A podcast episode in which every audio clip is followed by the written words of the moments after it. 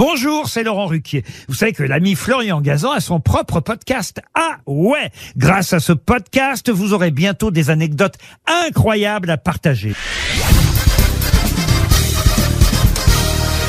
Salut, c'est Florian Gazan. Dans une minute, vous saurez pourquoi le véhicule qui transporte un mort s'appelle un corbillard. Ah ouais? Ouais, cette berline a l'aspect particulier avec un coffre allongé pour pouvoir y transporter un cercueil vers son enterrement. Sans doute la seule voiture sur la route où il y a un mort même si elle n'a pas eu d'accident. Humour noir comme sa couleur.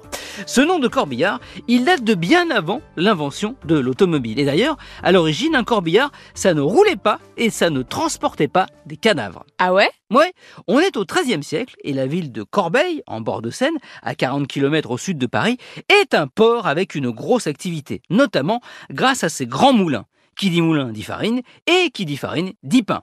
Celui pétri et cuit dans cette ville de l'Essonne est réputé pour être le meilleur de la région, à tel point que des bateaux remontent tous les jours la Seine avec des miches de pain direction Paris.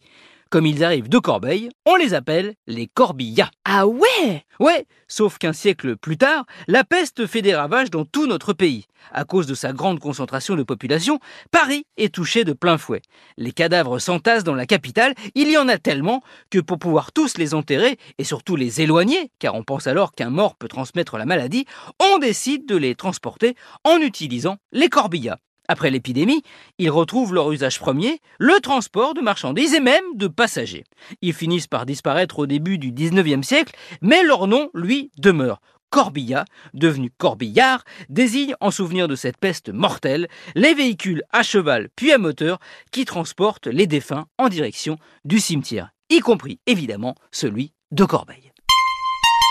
Merci d'avoir écouté cet épisode de Ah Pas forcément très joyeux. Retrouvez tous les épisodes sur l'application RTL et sur toutes les plateformes partenaires. N'hésitez pas à nous mettre plein d'étoiles et à vous abonner. À très vite